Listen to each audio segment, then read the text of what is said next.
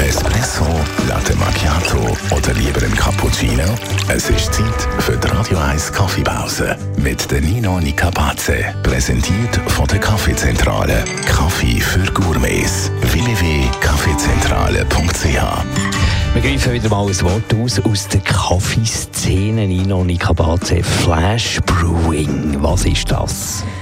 Das ist eine spezielle Art, um einen kalten Kaffee zu brühen. Das hat damals in den 60er Jahren in Japan seinen Anfang gehabt und hat recht lang gedauert, also etwa 35 bis 40 Jahre, bis es bei uns in der westlichen Welt angekommen ist und mittlerweile eigentlich eine ziemlich beliebte Methode zum kalten Kaffee zubereiten.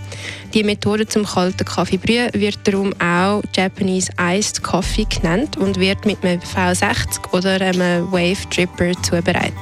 Und wenn man jetzt mal möchte heim ausprobieren, so eine Flash Brewing, wie geht das? Man macht da eigentlich alles genau gleich, wie wenn man einen heißen Filterkaffee brühen Das heißt, das gleiche Kaffee zu Wasserverhältnis und Wassertemperatur ist auch die gleiche wie immer. Es gibt dann aber einen Vorbereitungsschritt mehr und zwar muss man einen Teil vom Wasser in gefrorener Form haben, sprich Eiswürfel, wo man in Pitcher rein tut und das restliche Wasser tut man dann über den gemahlenen Kaffee gießen. Will heißen, wenn man auf 15 Gramm gemahlenen Kaffee 250 Gramm Wasser verwendet, kann man zum Beispiel 100 Gramm vom Wasserteil in Form von Eiswürfeln nehmen und die restlichen 150 Gramm aufgießen. Der heiße Teil vom flüssigen Kaffee ist dann wie ein Konzentrat und das Eis tut neben Abkühlen natürlich auch die Intensität wieder ausbalancieren. Also ist ein Flashbrew am Schluss einfach äh, Eiskaffee?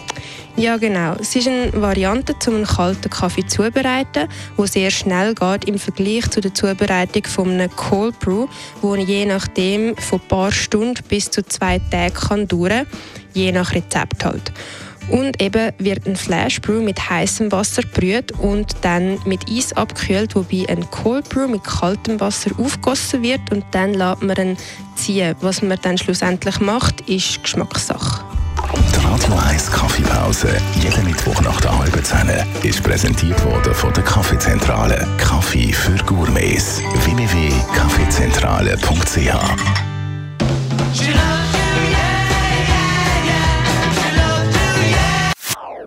Das ist ein Radio 1 Podcast. Mehr Informationen auf radio1.ch.